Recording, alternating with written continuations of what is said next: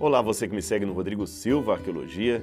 E então, espero que esteja tudo bem com você e que você esteja gostando desse conteúdo, dessa série dos Tesouros do MAB, onde eu estou trazendo para você aqui algumas peças do grande acervo arqueológico que nós temos aqui no NASP Campos Engenheiro Coelho e que nós estamos em breve aguardando a sua visita para ver tudo isso aqui pessoalmente, porque há muito mais para mostrar, tá bem?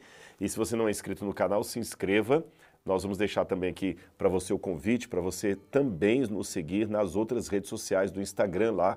Tem o Rodrigo Silva Arqueologia, que é o meu perfil do Instagram, e tem também o perfil do MAB, mab.ec, de Engenheiro Coelho. Então você pode colocar ali MAB, siga o MAB, siga o Rodrigo Silva Arqueologia e aqui no canal também, se não é inscrito, se inscreva, deixe o seu like se gostar do conteúdo e a sua mensagem, o seu recado para nós será muito bem-vindo nos comentários, tá bem? Vamos então ao texto de hoje e o artefato arqueológico que vai ajudar a explicá-lo. O texto que eu queria ler para vocês aqui está no livro de Esdras. É um livro pouco conhecido da Bíblia, pouco estudado, mas tanto o livro de Esdras como o livro de Neemias têm um significado muito importante para a história dos hebreus, ou do judaísmo de modo geral. O livro de Esdras, capítulo, Esdras, capítulo 1, versículo 1 diz assim: no primeiro ano do reinado de Ciro, rei da Pérsia, a fim de que se cumprisse a palavra do Senhor falada por Jeremias, o Senhor despertou o coração de Ciro, rei da Pérsia, para redigir uma proclamação e divulgá-la em todo o seu reino nesses termos. Assim diz Ciro, rei da Pérsia: O Senhor, o Deus dos céus, deu-me todos os reinos da terra e designou-me para construir um templo para ele em Jerusalém de Judá. Qualquer do seu povo que esteja entre vocês, que o seu Deus esteja com ele, e que vá a Jerusalém de Judá reconstruir o templo do Senhor, o Deus de Israel, o Deus que em Jerusalém tem a sua morada, e que todo sobrevivente, seja qual for o lugar em que esteja vivendo, receba dos que ali vivem prata, ouro, bens, animais e ofertas voluntárias para o templo de Deus em Jerusalém. Este decreto de Ciro é muito importante, mas para explicar a importância dele, eu tenho que voltar um pouquinho no passado aqui. Uh, você sabe que no, nos tempos bíblicos, nos tempos dos reis, houve uma ruptura entre o reino do norte dos hebreus e o reino do sul. O reino do norte ficou com o nome de Israel e a capital seria Samaria, e o Reino do Sul ficou com o nome de Reino de Judá e a capital seria Jerusalém. Esta ruptura aconteceu após o reinado de Salomão, quando seu filho Roboão assumiu o governo. Então teve Roboão governando em Judá e Jeroboão governando o norte. Havia muitas brigas entre ambos os reinos. Eram tribos de Israel que agora brigavam entre si. E o reino do norte se ajuntou com impérios pagãos para destruir Judá.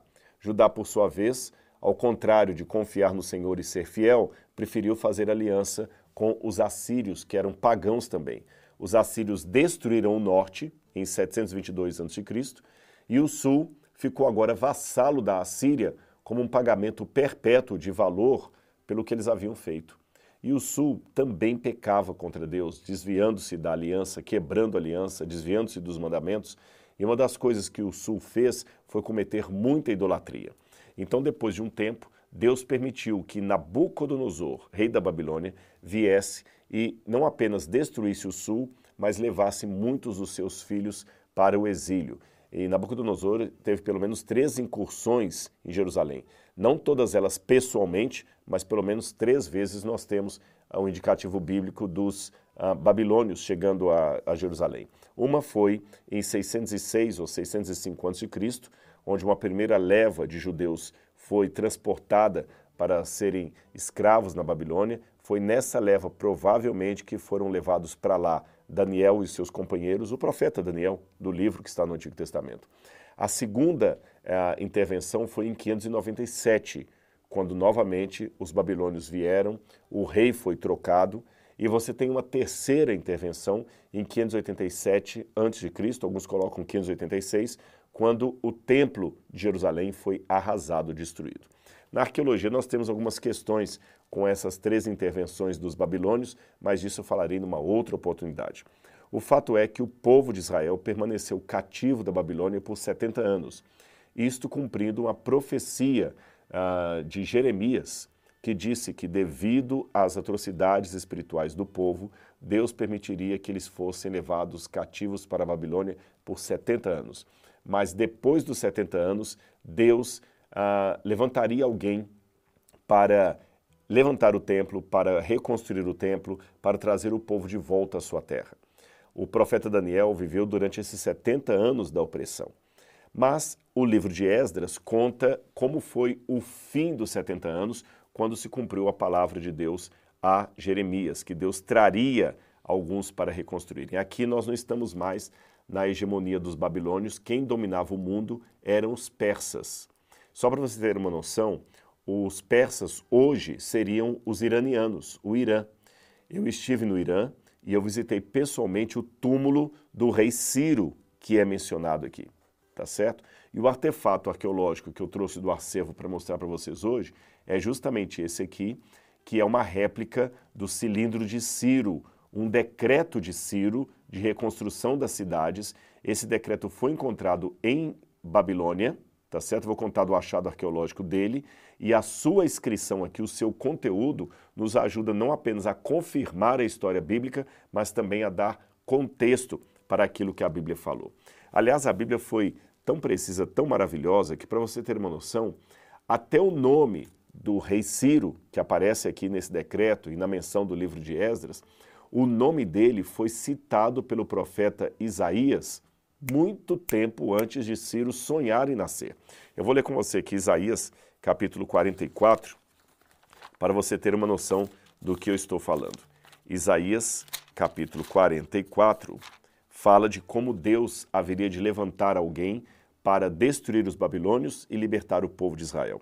Isaías 44, uh, deixe-me ver, versículo, acho que é o 28, isso mesmo. Isaías 44, 28 e acerca de Ciro, diz o Senhor. Acerca de Ciro. Ciro nem tinha nascido ainda. O profeta já o chama pelo nome. Essa é uma das, das profecias mais assertivas da Bíblia, porque o profeta não apenas fala do evento, mas anuncia até o principal personagem desse evento dezenas e dezenas e dezenas de anos antes do personagem nascer. Assim diz acerca de Ciro: ele é meu pastor e realizará tudo o que me agrada. Ele dirá acerca de Jerusalém: seja reconstruída, e do templo, sejam lançados os seus alicerces. Essa profecia de Isaías é tão precisa que críticos da Bíblia chegaram a duvidar da sua cronologia ah, histórica, ou seja, muitos dizem que isso aqui foi escrito depois de Ciro uma, é o que eles chamam de vaticínio et ex eventum, é uma profecia escrita depois do evento revelado, para dar a ideia que aquilo foi profetizado quando não foi. Tal é o desespero dos críticos da Bíblia em tentar explicar como que Isaías pode ter acertado aquilo, sendo que esses críticos, na maior parte deles céticos, não acreditam na inspiração profética da Bíblia. Mas Isaías vai mais além. Nas palavras do Senhor, ele chama Ciro de ungido, de Messias. Olha aqui, Isaías 45, verso 1. Assim diz o Senhor ao seu ungido. A palavra hebraica é Mashiach, que significa ungido, Cristo. A Ciro, cuja mão direita eu seguro com firmeza. Isso aqui que Isaías falou. Então, quando Ciro veio com os persas, e como eu falei, foi muito emocionante para mim visitar o túmulo de Ciro lá no Irã, quando você vê Ciro chegando com o exército persa e decretando que todos aqueles que Babilônia havia levado em, em de, uh, como fala assim, levado como de, é, deportados, né? levado em exílio, essa palavra que eu estava buscando. Todos aqueles que os babilônios levaram como exílios terão agora, por decreto persa, o direito de voltar para suas cidades. E esse texto aqui, esse exemplar aqui da arqueologia, ele é muito importante nesse sentido porque ele confirma exatamente aquilo que a Bíblia apresentava. Esse cilindro ele foi encontrado quebrado, como você está vendo, ele tem uma parte quebrada aqui, a parte de trás dele também está quebrada. Estão vendo? Olha, Então, os arqueólogos só puderam ler essa parte aqui que está mais bem preservada. Esses tipos de cilindros, eles eram construídos geralmente, deixa eu me ajustar aqui para ficar certinho, eles eram geralmente feitos como se fossem documentos, anais de um reino. Por exemplo, você não tem hoje em cartório as, as laudas de, de reuniões, às vezes tem é, várias atas de reuniões são colocadas no cartório. Quando você vende uma casa ou compra uma casa, não tem todo ali o escriturário, não coloca ali, olha, a escritura de compra e venda. No ano de 1993, o senhor João Manuel da Silva, proprietário da residência tal, brasileiro, casado, residindo à rua tal, tal, tal, tal, CPF número tal, veio por meio dessa, perante as testemunhas. Nós não temos isso em cartório, eles também tinham isso. Esses cilindros ficavam em arquivos públicos. E esse aqui foi encontrado em 1879 na Babilônia. Quem descobriu esse, esse artefato foi um local, um, um iraquiano, chamado Osmud, Osmud Hassam. Osmud Hassam. Ele que trabalhava ali porque os ingleses, quando exploraram a Babilônia, é, como por exemplo Leonardo Woolley e outros mais encontraram. Leonardo Woolley trabalhou mais em Ur, ah, quem trabalhou na Babilônia, naquela região ali, foi Robert Coldway, que na verdade ele era alemão, e antes dele você teve Harry Layard, que era inglês. Então o Layard era inglês, uh, Coldway era alemão, ou Coldway, né, como eles dizem, era alemão. Então, quando o Layard estava escavando ali, ele contratou o Hassan para chefiar uma equipe ali de trabalhadores. Eles pegavam homens mesmo ali, locais, e aí eles encontraram esse cilindro levaram para Henry Layard e ele junto com outros especialistas em, em literatura antiga, porque nessa época a escrita cuneiforme ainda estava sendo decifrada, eles conseguiram ler em persa o que estava escrito aqui, e é interessante que esse achado estava da Babilônia, e ali esse rei, Ciro, fala que ele decretou o retorno para sua casa de todos os exilados e ainda ajudou financeiramente para que cada um reconstruísse o seu templo, os seus palácios, levasse de volta os seus ídolos. Como os judeus não tinham ídolos, o que retornou para eles foi parte do tesouro, do ouro, parte, não no todo. Algumas coisas se perderam para sempre, mas outras coisas foram levadas para o templo de Jerusalém. Nesse mesmo contexto arqueológico, foi encontrado também um outro cilindro chamado Crônicas de Nabonido. Nabonido foi o último rei da Babilônia. E nessas crônicas de Nabonido é dito que Ciro entrou em Babilônia sem batalha e a tomou. Isto confirma o que está no livro de Daniel, capítulo 5, quando fala do rei Belsazar fazendo um banquete em Babilônia e naquela noite diz que foi morto o rei e aí fala que veio Dario o Medo. Sobre a identidade de Dario eu falaria numa outra oportunidade. Mas nós temos aqui um artefato arqueológico que mostra a historicidade da Bíblia, dá contexto para a passagem bíblica e também nos orienta a ver como a arqueologia ajuda na compreensão da palavra de Deus. E então, você está gostando desse conteúdo aqui? Você sabia que tem muito mais a ser dito e que está no nosso, nosso aplicativo? Ah, você não sabia? Tem um aplicativo da Bíblia Comentada. Então você pode baixar aí no seu celular. Ali eu vou colocar outras coisas que você pode acessar, outros vídeos. Você pode ver até alguns desses vídeos aqui antes deles virem para o canal do YouTube. Então você vai ter tudo isso no aplicativo, mas para isso você tem que baixar aí no seu celular. Onde é que você encontra? É simples. Você vai na Apple Store, se você usa um iPhone, ou você vai na Play Store, se você usa é, um Samsung, algum outro tipo de celular. É fácil, é simples. Se você for mais velho, peça um adolescente, ele sabe como baixar o aplicativo para você, não tem vírus, não tem nada, e ali tem muito material interessante que a gente prepara com muito carinho para fazer você compreender cada vez mais, de maneira mais profunda, a historicidade da Bíblia Sagrada.